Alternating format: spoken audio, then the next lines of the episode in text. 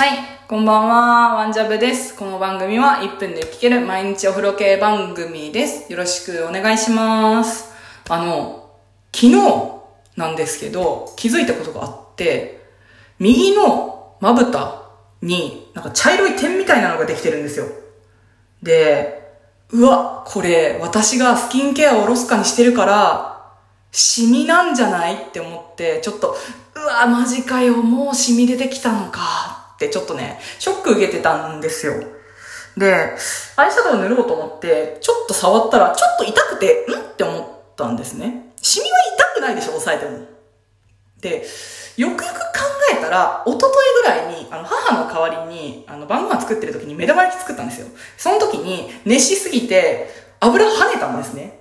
で、顔に跳ねて、痛ってなって、左は冷やしたけど、右は冷やしてなかったんですよ。つまりこれ、火傷なんですよ。